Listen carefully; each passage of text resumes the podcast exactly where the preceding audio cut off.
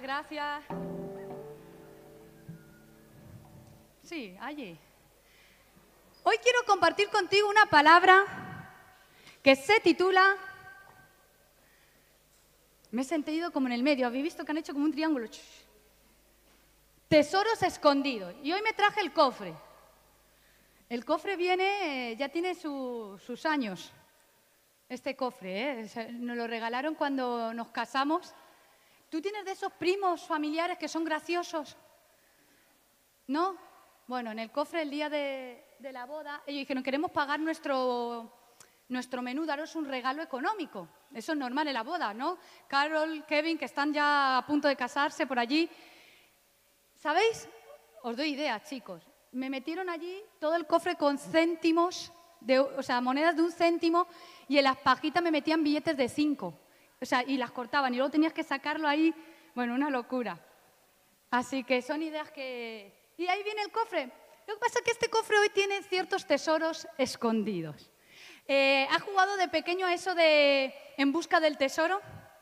Yo que como tengo dos hijos en edad escolar, ahora estoy en la época de, la búsqueda del tesoro, ¿verdad?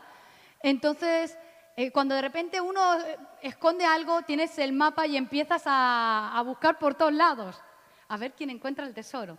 Hoy en día el tesoro suele ser chuches. No sé por qué pasa, pero los niños están esperando las chuches al final, ¿verdad? Eh, en la búsqueda del tesoro. Yo siempre pensé que eran los perros los que escondían los tesoros. ¿A cuánto le gustan los perros? ¿Quién quiere un perro? Aquí no abramos esas conversaciones, alguno me está diciendo, no abramos esas conversaciones en casa todavía. Uno está diciendo, sí, sí, otro no, no, se están mirando las parejas, varias parejas aquí. Siempre pensé que los perros eran quienes escondían los tesoros. Pero desde que tengo a Missy, Missy es un hámster, me he dado cuenta que los hámsters esconden tesoros. No sé qué pasa, tú le pones la comida, elige lo que quiere, se lo lleva a la caseta y lo esconde. Y lo que no, lo tira por ahí fuera como diciendo, eso te lo comes tú, yo no lo quiero. Pero es verdad, es curioso porque tendemos a, tendemos a guardar ciertas cosas, tenemos ciertos tesoros escondidos. Yo quiero animarte a que puedas sacar los tesoros escondidos en tu vida y que los puedas mostrar. Dice la palabra de Dios allí en Isaías 45, dice en Isaías 45, así dice Dios a su ungido, a Ciro, al cual tomé yo por su mano derecha para sujetar naciones delante de él y desatar lomos de reyes, para abrir delante de él puertas y las puertas no se cerrarán. Yo iré, delante de ti y enderezaré los lugares torcidos, quebrantaré puertas de bronce y cerrojos de hierro haré pedazos y te daré los tesoros escondidos y los secretos muy guardados para que sepas que yo soy Jehová, el Dios de Israel, que te pongo nombre. Qué curioso este texto, porque este texto Dios le dice, le dice Dios a Ciro, al rey, tú eres mi ungido. Espera, Ciro no era del pueblo de Israel, no era judío, pero tú le llamas ungido, tú eres mi ungido. Podríamos decir que era un rey pagano. Sin embargo, Dios le llama, tú eres mi ungido, y lo hemos leído ahí. Y, y no solamente ese, sino que dice, te voy a dar tesoros, vas a descubrir tesoros escondidos, secretos. Y eso es lo que hoy vengo a declarar sobre tu vida. No vengo a decir si eres judío o no eres judío, es decir, si eres cristiano o no eres cristiano. No vengo a hablar nada de todo eso, vengo a decirte, hay tesoros escondidos que vas a descubrir, porque Dios ha prometido dártelos en el nombre de Jesús. Alguno empieza a preguntar, pero estaré bien o no estoy bien, he hecho las cosas bien esta semana, me lo merezco, no me lo merezco. Es que Dios te hace merecedor. Dios ha puesto su mirada sobre ti y Dios lo va a hacer. Vas a descubrir tesoros escondidos. Dice y cuentan que en la época de Ciro, este rey, eh, descubrió muchos tesoros. Fue la época donde más tesoros se descubrieron dentro del pueblo de Israel. Ahora, lo curioso es porque el pueblo de Israel venía de guerra tras guerra, guerra tras guerra, pelea, y cuando venía un pueblo invasor, cuando venía alguien a, entrar en guerra, ¿qué hacía el pueblo de Israel? El pueblo de Israel cogía los tesoros y los guardaban en cuevas, los guardaban bajo tierra y los escondían al punto de que se quedaban ahí escondidos. Y pasaron año tras año y tras año y los tesoros se quedaron allí. Sin embargo, Dios le dio favor y gracia a este hombre, a Ciro, de tal manera que empezaron a aparecer todos esos tesoros que estaban escondidos, empezaron a levantar y empezaron a aparecer. ¿Y por qué? Porque había una palabra sobre él, de que tú podrás descubrir esos tesoros escondidos. Y eso es extraordinario cuando uno entiende que hay tesoros que podemos en esta hora descubrir. Hay cosas que se han quedado escondidas en tus generaciones. Hay herencias en tu generación que vas a descubrir en el nombre de Jesús. En el nombre de Jesús vas a descubrir cosas, esos tesoros. Y de la misma manera que el pueblo de Israel recibió ayuda de Ciro, Artajerjes, de tantos reyes que vinieron a prosperarle, va a venir a tus manos prosperidad, bendición y abundancia en el nombre de Jesús. Amén. Hay tesoros que vienen a tus manos. Ahora, es interesante, ¿por qué? Porque cuando hablamos de tesoro, eh, ¿uno qué piensa cuando ve un tesoro? ¿Qué piensa encontrarse aquí? Algo valioso. La gente cuando piensa en tesoro suele pensar en varios conceptos, ¿verdad?, de tesoro. Y en la Biblia utiliza la palabra tesoro para referirse a varias cosas. Y vamos a ver qué nos encontramos por aquí. La primera de ellas, que voy a hablar hoy,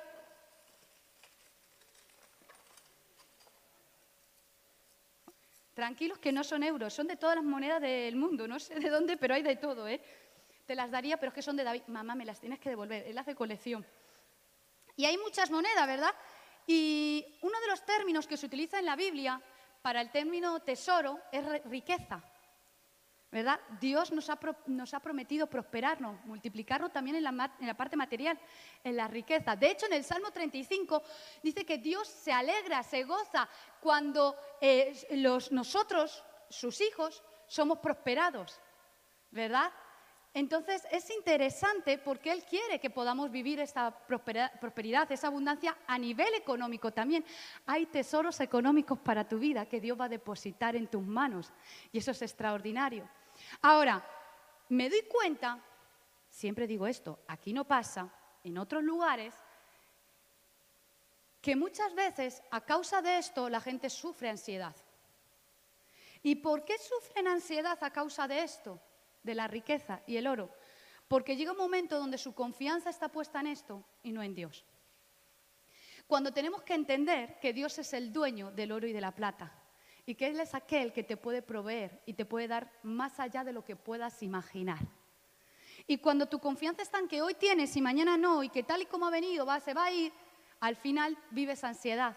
¿Y cómo vivir una vida segura, confiada, sabiendo que aquel que te prometió bendecirte a ti también va a bendecir a tus generaciones.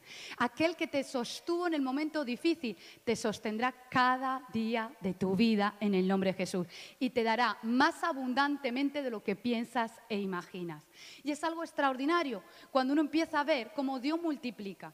A veces mm, no recibimos milagros económicos porque hay gente que no cree que Dios puede mm, traer un milagro económico. Y a veces corta los milagros económicos porque no crees.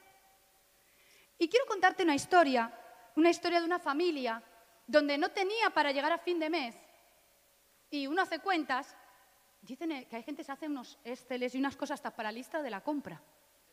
El otro día estaba en un WhatsApp, ¿te lo cuento o no te lo cuento estas cosas? Un WhatsApp de la sociedad, ¿eh? no, un ámbito de todo tipo, de todas las edades. Y empezaron a decir, manda uno que se hace un Excel con la lista de las compras que tiene que comprar. Otro dice, ¿qué nivel? Yo lo que hago es que lo escribo. Yo lo miraba y yo digo, yo lo tengo todo aquí, yo lo llevo aquí, ¿no? Me decía, yo lo puse en una, lista mental y dice, uy, eso es imposible, si no, se me olvida la mitad de las cosas. Y todos los, no voy a ser ni feminista ni machista, voy a contar lo que pasó, ¿eh? Todos los hombres decían, no, hay que escribirlo, hay que escribirlo, es imposible. Y las mujeres, no, no, no, en la mente, en la mente, en la mente. Yo no sé qué pasaría ahí. Pero a veces Cuento estas anécdotas porque a veces eh, estamos con ese tema de, ¿será que Dios me puede prosperar? ¿Será que Dios me va a hacer un milagro? Una familia que no llegaba a fin de mes, ni con este ni sin este, no había manera de pagar la factura. Sin embargo, Dios multiplicó el dinero. ¿Cómo lo multiplicó? Ah, es que vino alguien, le dio una ofrenda. No me refiero a eso. Literalmente los billetes se multiplicaban donde estaban guardados. Se multiplicaban. Ahora, Claro, eso te lo cuenta uno que te lo contó, que a su vez se lo contó cómo llegó el mensaje distorsionado, no te lo cuenta alguien que lo ha vivido. siendo una niña, Dios multiplicó el dinero en mi casa. Porque Dios lo puede hacer, pero tienes que creer que Dios es aquel que puede multiplicar la economía en tu vida. A veces no recibimos un milagro porque nos, movemos más por necesidad que por otra cosa. Señor, te pido que me supla por necesidad, pero lo que en este tiempo necesitas es tener un sueño que viene del corazón de Dios. Porque entonces tú estás enfocado en cumplirle el sueño a Dios y Dios te va a dar la provisión que estás necesitando. Y hoy el pastor decía, estás en el milagro, esto es un milagro. ¿Y sabéis por qué tenemos hoy en día el edificio y por qué eres dueño? Porque nuestro sueño viene del corazón de Dios. ¿Y qué es lo que Dios ama y sueña? Vidas transformadas. Y en medio de una pandemia, de una crisis mundial, donde aparentemente íbamos a perder el local, fíjate lo que digo, había una pasión de seguir que las familias pudieran recibir alimentos, que las familias pudieran recibir alimento espiritual. Y Dios dijo, ok, estáis creyendo por un sueño que viene de mi corazón, os doy la provisión. Y hoy vengo a decirte, Dios te va a dar la provisión, pero tienes que creerlo. A veces nos metemos en problemas económicos por malas decisiones, ¿o no? Le pasó a una mujer, una viuda, y esta viuda dice que cuando su marido se fue, tomó malas decisiones su marido y se quedó con las deudas ahogándola, al punto de que se iban a llevar a sus hijos esclavos. Y en ese momento, imagínate, malas decisiones, necesitas una intervención del cielo. A veces quizás no son tus decisiones, sino son las circunstancias que te llevan a ese lugar, sino que se lo digan a Isaac que hubo hambre en la tierra, o cuando se lo pueden decir a Elías que hubo sequía en la tierra, y eso llevó a un momento de necesidad un momento difícil. Ahora, cuando tu mirada está puesta en la necesidad, a veces estás cortando el milagro, pero cuando tu mirada está puesta en Dios, sabes que Dios te va a suplir cualquier cosa que necesites porque tú estás caminando para cumplirle su sueño.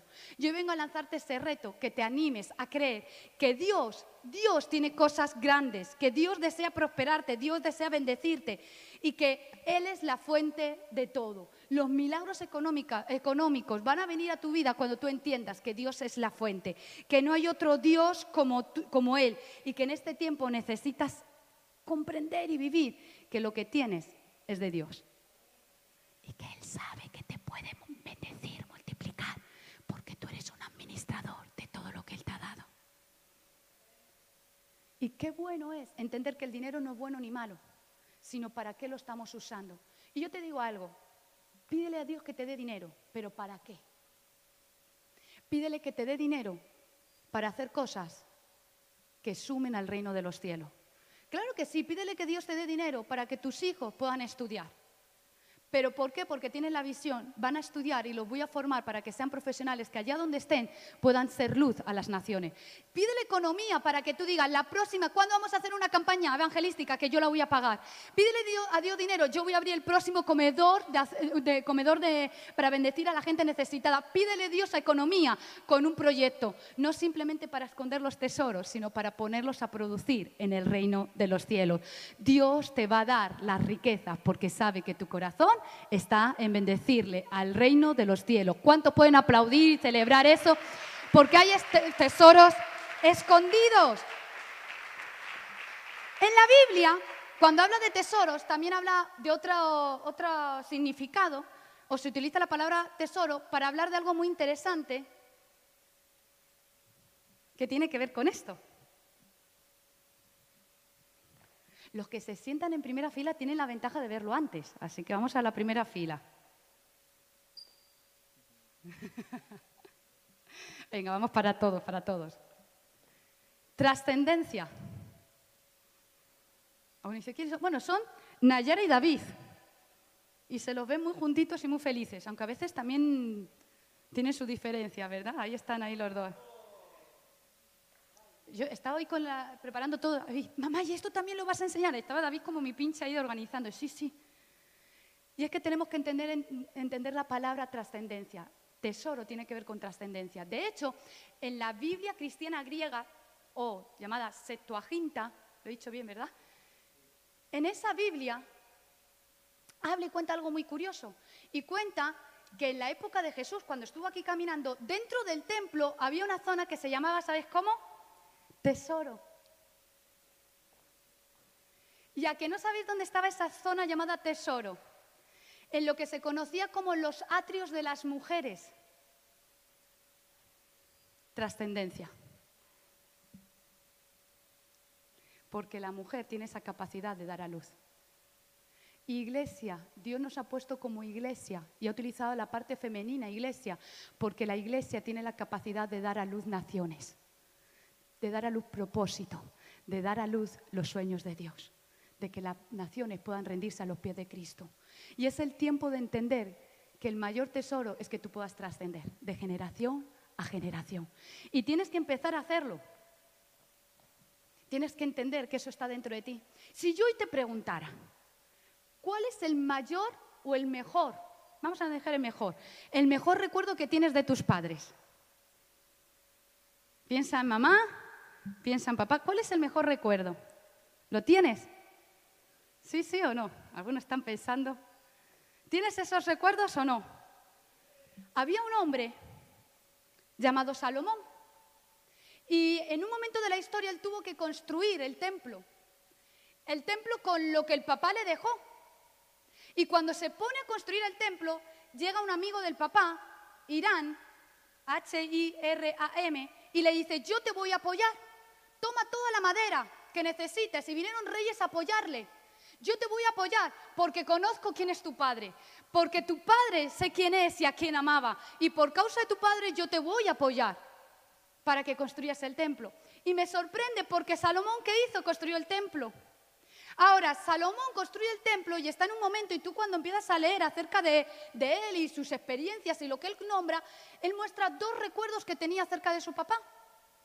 Y puedes ver que él tenía un recuerdo que habla de que su padre tenía las manos ensangrentadas y no pudo construir el templo su papá. Y ese es un recuerdo, David no pudo. Y entonces le tocó a Salomón. Ahora, lo interesante de Salomón es que eligió no quedarse con el recuerdo de las manos ensangrentadas de su padre, sino que eligió quedarse con otro recuerdo. Yo me imagino cuando de repente hacía calor y el papá se levantaba y el hijo iba a buscar al papá en casa pasa igual, estamos durmiendo y de repente aparece David por la habitación y aparece hasta con la almohada. Imagínate. Y yo digo, no, aquí no hay quien duerma con los dos, ahí me van a echar. Pues así haría Salomón, voy a buscar a papá y papá no está en la cama. ¿Dónde está papá? Estará en el trono.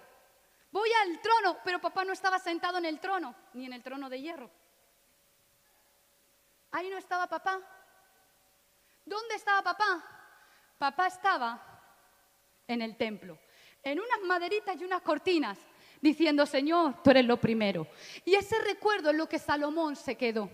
Porque David le enseñó a Salomón que más importante que el trono es el templo, que más importante que el trono es Dios, que más importante que todo lo que puedas tener es el amor a Dios y a la casa de Dios.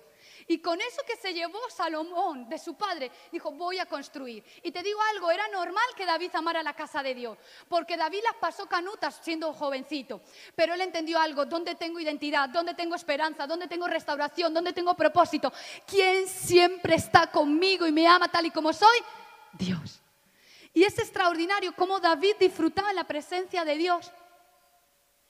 Y yo te digo algo, puedes dejar cualquier herencia a tus hijos, puedes dejarles los mejores estudios, puedes dejarles las mejores propiedades y que no se tengan que comprar una casa con hipoteca. Padres, hacedlo. Que vuestros hijos comiencen sin tener que comprar una, casa con hipoteca porque vosotros le compráis la casa. Muy bien. Darles una herencia de empresas. Hacerlo. Pero el mejor, el mayor legado que tú puedes dejar, el mayor legado, ni siquiera es una vida fitness, el mayor legado que tú puedes dejar a tus hijos es el amor a Dios, el amor a las cosas de Dios. Es el mayor legado. Ese es el legado que David le dejó a Salomón. Amor por la casa de Dios. Amor por las cosas de Dios. Y te digo algo. Te empecé preguntando, ¿cuál es el recuerdo que tienes de tus padres? Yo tengo muchos recuerdos. Y y claro que hay recuerdos con las manos ensangrentadas. Pero mírate tus manos, porque todas nuestras manos están ensangrentadas. No somos perfectos y cometemos errores. Y si tú no le transmites el amor por la casa de Dios, el único recuerdo que van a tener son tus manos ensangrentadas. No, que es más importante el fútbol. No, que es más importante que hay un examen. No, que es más importante que es que si no se me va a constipar. No, que es que no hay tiempo para orar hoy. No, es que tiene que dormir no sé cuántas horas. Amor. El mayor legado es amor por Dios. Amor por las cosas de Dios. Amor por su casa. El domingo tenemos fiesta, nos vamos a ver las caras y juntos vamos a adorar al Señor. Bien, vamos la familia al completo. Amor por las cosas de Dios. Que el mayor legado, el mayor tesoro que tú tienes, y es el tiempo de sacarlo a la luz, es que tu trascendencia se manifiesta en tus generaciones. Y que si tú amas las cosas de Dios, ellos los mega ultra amen y que sean unos apasionados. Y si tú eres apasionado, ellos súper apasionados por Dios. Y si tú eres un loco por Dios, ellos de esos locos locuelos, pero súper locuelos por Dios. Pero apasionémonos y dejemos el mejor legado. Tengo otro, otra cosa por enseñarte aquí, que cuando hablamos de tesoro en la Biblia tiene que ver. Dice que hagamos tesoros en el cielo, donde ni la polilla y el orín corrompen, ni hay ladrón que hurta. ¿Por qué? Porque tiene que ver con las cosas espirituales y tiene que ver con una vida espiritual. Así que lo he simbolizado con la palabra de Dios. Mira qué Biblia, están chulas, ¿eh? Esta viene de Estados Unidos. Así que nada, cuando el pastor vaya para allá le encargáis una Biblia. Em, ¿Cómo está tu vida espiritual? voy a poner aquí al lado. ¿Cómo está tu vida espiritual? ¿Cómo están las cosas de Dios? ¿Cómo te estás relacionando con las cosas de Dios? ¿Cómo te manejas cada día? Y fíjate que cuando dice donde la polilla y el orín no, eh, corrompen, o sea, búscate arriba, no abajo, te está diciendo tres preguntas. Primero es, ¿dónde estás haciendo tu tesoro? ¿Dónde estás mirando? ¿Y quién es tu Señor? Porque cuando Dios deja de ser tu Señor, ¿dónde estás poniendo tu corazón? Pon tu corazón en las cosas de Dios, que primero sea Dios, que primero sea Dios. ¿Cuántos esta mañana han tomado un cafecito? Eh, café rico, ¿eh? Juan, ¿café solo o con leche? Solo, un solo. ¿Quién más ha tomado café? ¿Café solo con leche? Solo largo, muy bien. Vamos cambiando, ¿café solo o con leche? Con leche. ¿Mucha leche o poca leche? Poca leche. ¿Alguien con mucha leche? por allí al fondo, tengo todo el fondo con mucha leche por allí.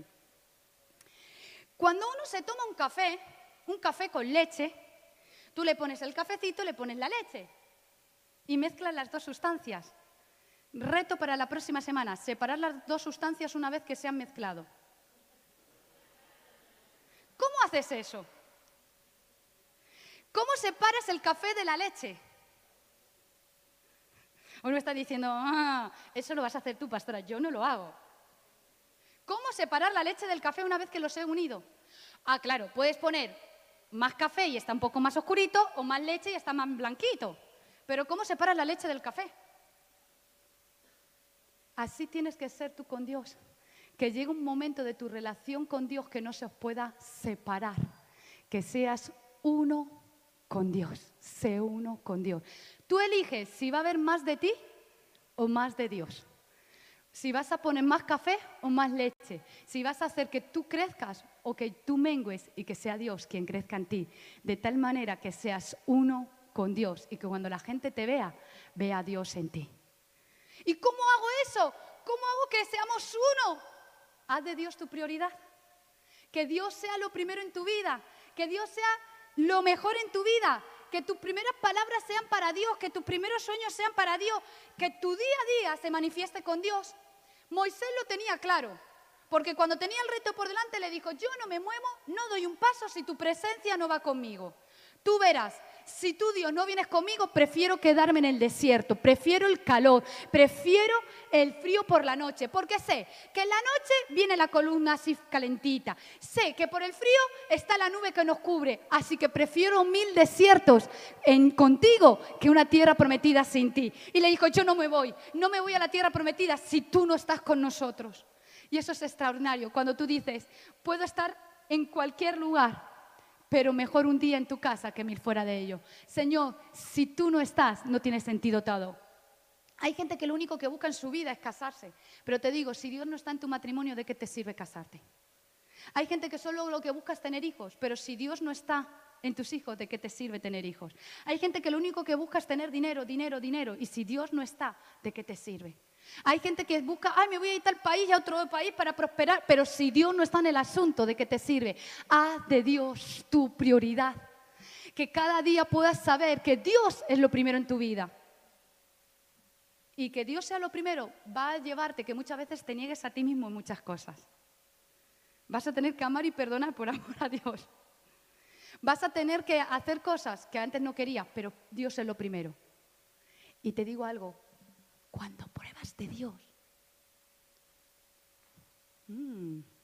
Esto es como cuando te comes un donus de chocolate. Yo soy de golosa. Aquí me dicen que es una hamburguesa con bacon. ¿Con? Una hamburguesa del goico. Otros dirían un buen chuletón a la brasita. Un trozo de de tarta, ¿eh? de los míos. Y cuando lo pruebas, como que quiero repetir, ¿verdad? Eso pasa con Dios. Cuando tú pruebas de Dios y Dios es lo primero, dices, es que no, tengo, no tiene sentido vivir una vida si Dios no, es lo primero. Y te aseguro que si tú pruebas el que Dios sea lo primero, no quieres vivir de otra manera. Dios tiene que ser lo primero. Y para eso necesitas intimidad. Necesitas leer este libro extraordinario. La semana pasada el pastor regaló Biblias. ¿Quién ha empezado a leer su Biblia? Mira, ahí, ahí, están, están, están ahí las Biblias. Mira qué bueno. Lee la Biblia. Ora. Es que me cuesta leer la Biblia. Conéctate a los devocionales. Es que no sé porque estoy viajando y a esa hora no puedo y no sé qué. Mira, ¿sabes qué? Deja las escuchas. Conéctate a un grupo de conectados le dices, necesito orar, ayúdame y te vamos a ayudar, como sea necesario pero ten una vida de intimidad con Dios. Porque cuanto más le conoces, más quieres de Él. Hemos hablado de que el tesoro tiene que ver con riqueza, tiene que ver con trascendencia tiene que ver con una vida espiritual. Ahora, ¿quieres que yo te cuente cuál es el tesoro del cielo? ¿Sí o no? Me quedan unas cuantas monedas. Mira el tesoro del cielo. Venga, voy para otra zona, siempre voy para esta. Mira, bueno, tú ya, ya, ya sabes. Mira el tesoro del cielo.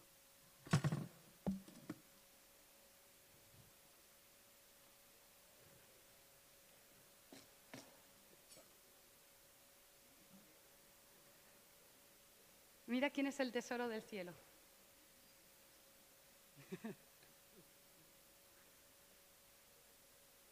Porque tú eres el, tesoro del cielo. Tú eres el tesoro del cielo. Mira qué guapa. yo creo que os tengo distorsionados.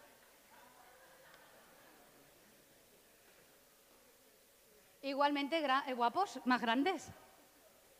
¿Verdad? Algunos están hasta peinando. con los pelos despeinados. Somos una obra única. Y es que el gran tesoro del cielo somos nosotros. Cuenta la Biblia. Hay una historia extraordinaria donde dice que un hombre fue a una tierra y que allí descubrió que había un tesoro escondido. Y cuando lo halló, lo volvió a meter y lo guardó. Y fue y vendió todo lo que tenía para comprar el terreno y quedarse con el tesoro. Porque algunos lo roban, pero él lo hizo legal. Compró el terreno y compra el terreno, y una vez que compra el terreno, consigue el tesoro. Y eso representa a Cristo. ¿Qué es lo que hizo Cristo? Cristo pagó su vida, todo lo que Él tenía por amor a ti, por amor a mí, que somos ese tesoro escondido. Ahora, Él pagó para que el tesoro que estaba escondido deje de estar escondido. Y ahí es mi gran pregunta. ¿Cuántas veces nos escondemos y dejamos de hacer lo que tenemos que hacer? Cuenta la Biblia que Jesús estaba predicando y que en un momento dado recibe una noticia, tu amigo Lázaro está, mal. Y sabemos la historia que él sigue predicando, él sigue haciendo lo que tiene que hacer. Y cuando vuelve ya, todo el mundo le ha dicho, llegas tarde, Lázaro ha muerto, y sabemos la historia. Pero ahora, hoy no te voy a hablar de Jesús, te quiero hablar de Lázaro. Del tesoro escondido de Lázaro. Porque le metieron en la cueva profunda y le escondieron. Y el tesoro estaba escondido. ¿Y qué hace Jesús? Jesús le dice, Lázaro, sal fuera. ¿Y qué pasó? Lázaro sale fuera, salió. Y venía todo puesto con vendas, con cosas, agarrado, ¿verdad? Y le, quitarle todo eso. Y la gente que había visto que Lázaro había muerto, ahora le veían que caminaba. ¿Cuántas veces Lázaro no, habría estado con Jesús? ¿En cuántos grupos de conectados no habrían estado juntos? Y Jesús dando una enseñanza y Lázaro escuchando. Si sabemos la historia de Marta y María, esa gran, ese grupo, ¿verdad? Esas conversaciones, sirviendo el aperitivo del grupo y todo, ahí estaban. ¿Cuántas veces no habían estado juntos en el día a día? Ahora, lo curioso de todo eso es que hasta ese momento, hasta ese momento, Lázaro era uno más, un tesoro escondido. Uno más. Pero cuando Dios le resucita, y empieza a caminar, dice la Biblia que por causa de ver en Lázaro el milagro, muchos iban y empezaban a creer. Porque a Lázaro ya no era uno más. Él iba caminando, iba mostrando lo que Dios había hecho en su vida. Antes era uno más, pero ahora iba en el camino caminando juntamente con Cristo, diciendo, Cristo me ha dado la vida. Y es interesante, ¿por qué? Porque hasta cuándo vas a estar escondido o escondiendo el tesoro que eres. Es el tiempo donde la gente tiene que saber lo que Dios ha hecho en tu vida. Es el tiempo donde la gente tiene que saber quién es Dios en ti. Es el tiempo donde la gente necesita ver un Dios real y genuino. Y te lo digo porque llevo, llevo un tiempo pensando en todo esto y viendo cómo la sociedad está clamando por llenar el vacío interno de su corazón. Solo tienes que ver los programas de, que hay en Netflix. Cómo están intentando llenar el vacío. Solo tienes que irte por unos cuantos eventos y ver. Solo tienes que abrir el oído y escuchar en los diferentes ámbitos de la sociedad. La gente necesita a Dios en su vida. El tema es que hubo mucho daño, y sí, porque hay gente que se ensangrentó las manos. Por eso nosotros tenemos que mostrar el legado de que Dios es lo primero. Y es el tiempo, necesitamos decirle, Dios me transformó, Dios me salvó, Dios me sanó, Dios me ha dado vida, Dios me ha liberado de una depresión, Dios ha restaurado mi matrimonio, Dios, yo no podía tener hijos, yo hoy tengo un hijo en mis brazos, Dios ha hecho esto y lo otro. Abre tu boca.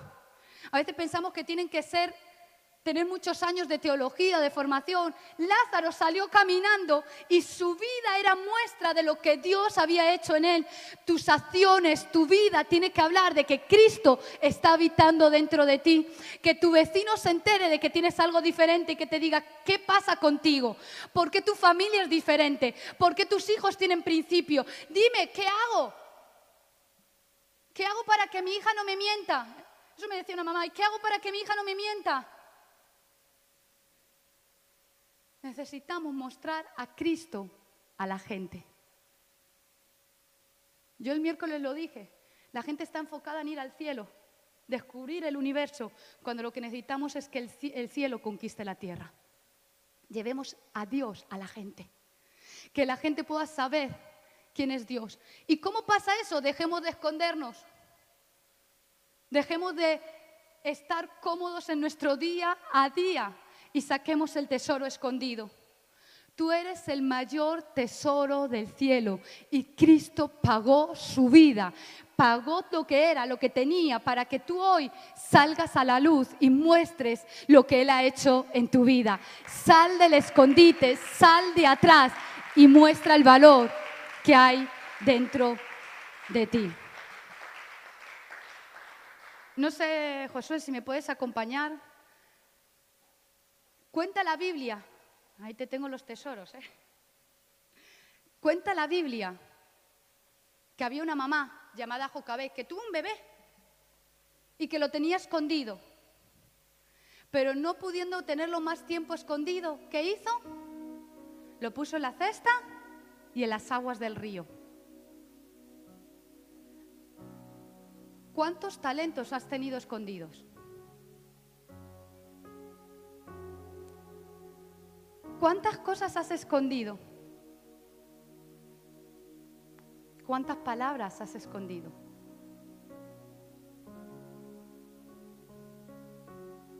El llamado que Dios ha puesto en tu vida lo has escondido.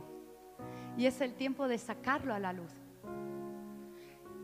Y no vengo para regañarte, ¿eh? no te estoy regañando, sino todo lo contrario, te estoy diciendo, enhorabuena, ha llegado tu momento de que salgas del baúl y que la gente pueda ver que tú eres el mayor tesoro.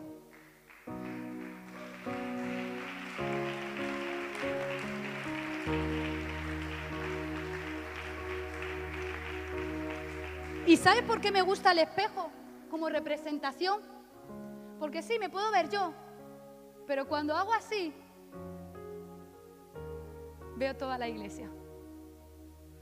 Porque cuando te atreves a creer, entiendes que no eres solo tú, que hay una humanidad que es el tesoro de Dios. Es ese tesoro. Y cuando tú entiendes que Él ha pagado tanto, tanto, empiezas a amar a la gente. Y tus conversaciones empiezan a manar de Dios.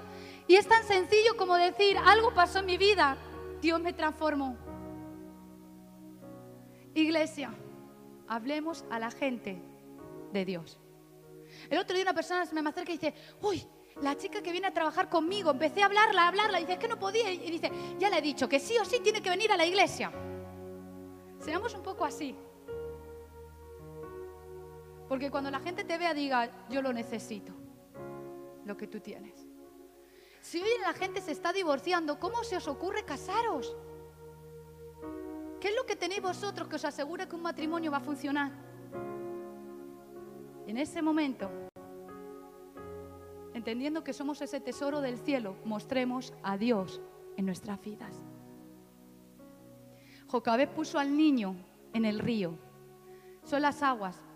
descansa en Dios y que Dios lleve y haga la obra. Pero sal del escondite. Sal del oculto. Algo tiene que pasar.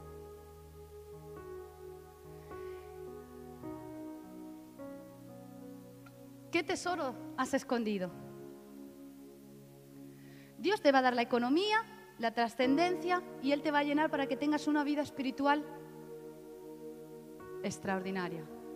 Pero la clave de todo eso es que entiendas que tú eres ese tesoro, que Dios pagó su vida por ti y que hoy tienes que salir de tu escondite, de tu comodidad. Algunos dicen, no, yo no estoy escondido, pero estás cómodo. Porque si yo te preguntara, no me responda, si hoy tenemos que subir al cielo, ¿cuántos te llevas contigo? ¿A cuántos en esta semana has hablado del amor de Dios? Espera, hoy, hoy a cuántos le has dicho Dios existe. No es que no me da tiempo porque he venido a la iglesia. ¿Y las redes? ¿Y el WhatsApp? ¿Y tu vecino, el poder bendecirle? Es tu día a día. ¿Y en el metro, en el tren caminando? Muestra el amor de Dios con tus acciones, con lo que eres y con lo que tienes.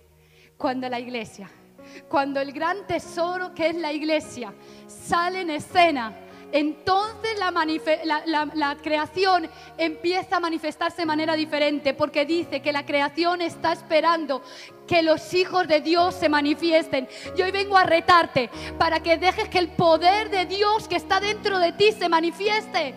Ni siquiera vengo a decirte que hagas algo extraordinario, sino deja que fluya el Espíritu Santo dentro de ti. Que por un instante dejes las dudas a un lado, que por un instante dejes la incredulidad a un lado, que por un, momento dejes tus juicios, tus pensamientos que no te dejan avanzar a un lado, que por un instante dejes tu incredulidad, tus limitaciones, tus peros a un lado. Y que simplemente te enfoques en que España pueda conocer a Cristo en que Europa pueda ser transformada, en que cada nación tenga a Dios en su interior. ¿Y cómo hago para llegar a las naciones? Empieza a salir del lugar escondido y a mostrar el tesoro que eres en Dios. Amén. Ahí donde estás, ponte de pie por unos instantes.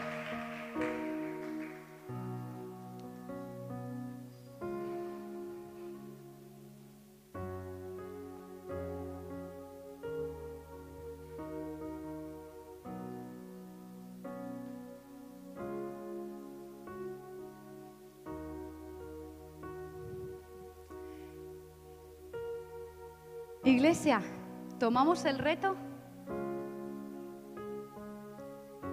Podemos tener todo el oro, la mejor trascendencia y saber que nosotros nos vamos al cielo y que ya estamos viviendo una eternidad y felices aquí en Cristo. Pero ¿y qué si le damos un sentido donde entendemos que somos el tesoro de Dios y hacemos que el tesoro se multiplique de tal manera que la gente pueda conocer del amor de Dios.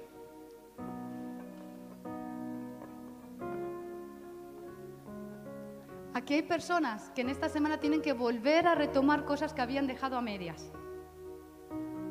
Llamado, ministerio. Y te digo, no solo en estas paredes, sino tienes que llegar a tu familia. Y habías tirado la toalla por tu familia. Hoy sigue luchando por tu casa. Hay gente que decía, ¿y cómo voy a hablar? ¿En tu trabajo? Gánate tu trabajo para Cristo. Y cuanto más locos estén, mejor.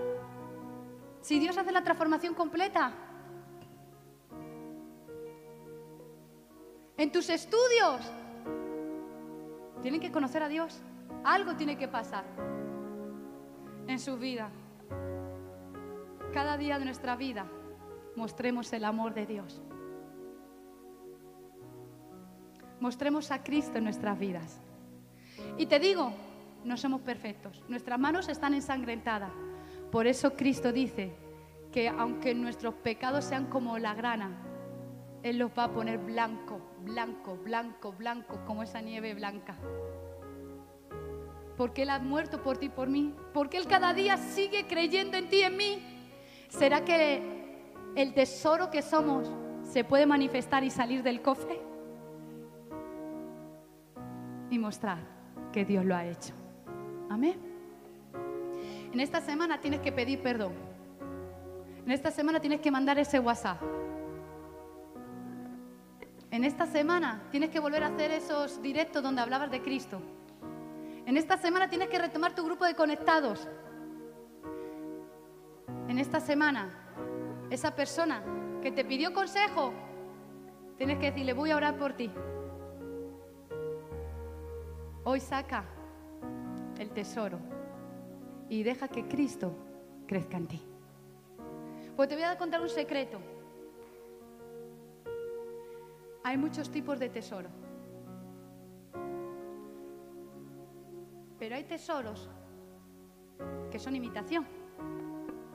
Y un buen especialista sabe diferenciar la imitación de lo que es verdaderamente valioso. No seas una imitación sino muestra el verdadero valor que Dios te ha dado. De tal manera que cuando el sol, que es Cristo, el sol de justicia te alumbre, haya un brillo que digan, ¡wow! ¿Qué está pasando? Dejemos a Cristo en nuestras vidas obrar con toda la intensidad en el nombre de Jesús. Amén. Ahí donde estás, ¿qué te parece? Si con mucho respeto y amor coges al que tienes al lado, le levantas las manos y juntos adoramos. Y le dices, vamos juntos a adorar. porque somos juntos ese tesoro. Y vamos a declarar que hay una iglesia viva, real, que siempre adora, que siempre entrega, que sus palabras, sus acciones muestran a Dios. Hoy, que el que tienes delante y detrás, que esta generación de jóvenes pueda verte adorando, que sean el recuerdo que se lleven. No ese día cuando le hablaste mal, cuando salías por la puerta. Que la persona que tienes al lado se lleve el recuerdo de tu clamor delante de la presencia de Dios. Hoy adora como nunca antes y sigue diciendo, te amo. ¿Y por qué dice la pastora como nunca antes? Porque cada día tiene que ser especial. Porque cada día tiene que ser con todas tus fuerzas, con todo tu corazón y con toda tu mente. Porque cada oportunidad que tienes de estar como iglesia, de estar juntos adorando, tiene que ser con toda la fuerza. Que está sola, dale la mano. La mano, la mano. No me la deje. Y adoremos. Adoremos. Amén. Ahí donde estás, dile, Señor, te amo. Gracias porque crees en mí. Gracias. Levantamos. Aleluya. Aleluya. Eres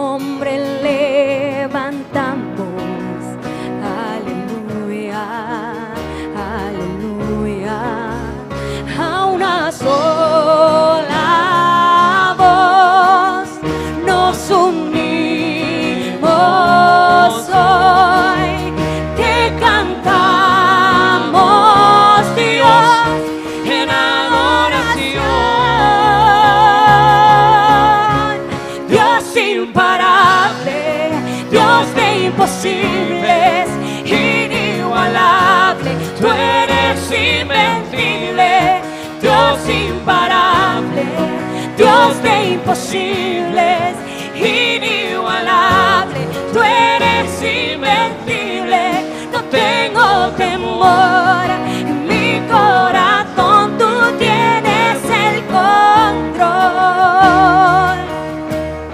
No tengo temor,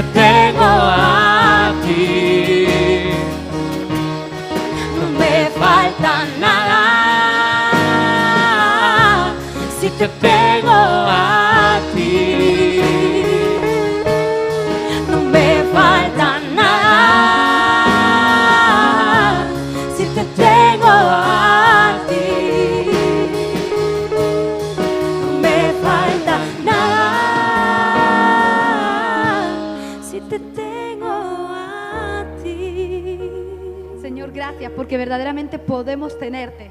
Y cuando te tenemos a ti, lo tenemos todo. Cuando te tenemos a ti, sabemos que todo es posible. Porque tú llenas cada hueco de nuestro ser. Tú llenas cada instante, cada momento, pero también llenas cada lugar. Espíritu Santo, gracias por el privilegio. Gracias por amarnos tanto. Gracias por poder experimentarte cada instante. Ese amor que cubre todo. Ese amor que nos rodea. Ese amor que nos levanta. Estamos, Señor, felices de vivir en ti. Y hoy comprometidos de mostrar el tesoro a las naciones. Demostrar que la iglesia es un estilo de vida. Demostrar que ser hijo tuyo es lo mejor. Y te doy gracias porque sé que tú lo haces en nuestra vida. Una iglesia apasionada, una iglesia que se levanta, una iglesia que adora, una iglesia que hace de Dios su prioridad. Y aunque toda circunstancia se ponga en contra, una iglesia que dice, sigo adorando como nunca antes, sigo creyendo como nunca antes, tú eres el centro. Una iglesia que sabe que Dios deposita la economía, el poder para hacer las riquezas, porque sabe que nuestro corazón está en sembrar, en levantar su obra. Y es que cuando tú tienes el sueño de construir el sueño de Dios, Dios te da las riquezas. Y puedes pasar de limpiar suelos a administrar cuentas bancarias millonarias, porque sabes que estás invirtiendo para construir en las naciones de la tierra el sueño de Dios. Hoy sigue creyendo, sigue construyendo, sigue amando y sigue sabiendo que lo que Dios te ha prometido, Él lo va a cumplir que tu familia le pertenece a Cristo y que Él tiene un propósito sobre tu vida, que nunca estás solo ni sola, que Él cubre tus espaldas, Él cubre tu vida, que Él pelea sobre ti y contigo, Él está a tu alrededor o sigue creyendo que su amor sobre ti se renueva, porque Él vendrá a moverte, cada día te moverá para que llames a los que tienen que ser salvos y que puedas sacar de generación en generación profetas, apóstoles, maestros, pastores. Hoy sigue creyendo que el mayor legado que puedes dejar a tus generaciones es que amas a Dios sobre todas las cosas. Que la mayor herencia que puedes dejar a tus hijos es que amas a Dios. Que aunque tus manos estén ensangrentadas, hay algo, un recuerdo mayor que puedes dejar. Y es que amas a Dios. Hoy construye tu vida espiritual de tal manera que Dios sea lo primero. Ah, no se podrá separar ni la leche ni el café, ni el café de la leche. No se puede separar tu vida de Cristo, porque Cristo es la cabeza y tú eres el cuerpo, siendo uno con Él. Hoy iglesia declaro sobre tu vida que tus pasos son firmes y que caminas para declarar la buena voluntad que manifiestas el carácter de Cristo, que manifiestas la alegría, el gozo, el amor de Dios en tu vida.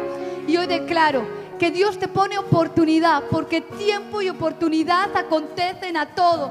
Oportunidad para mostrar el amor de Dios, oportunidad para mostrar la compasión y que no eres uno más indiferente, sino que hoy sales de lo escondido pero ni siquiera para que te vean a ti, sino para que vean a Dios en tu vida. Y lo llevas a la verdadera importancia, a lo verdaderamente importante que es Cristo. Que tu vida, que tu vida tenga sentido más allá del día a día. Es cuando tienes ese propósito eterno. Ahí donde estás, ¿qué te parece si por unos instantes más adoramos juntos? y le decimos, Señor, eres inigualable, eres invencible, eres invencible. Dios imparable, Dios de imposible,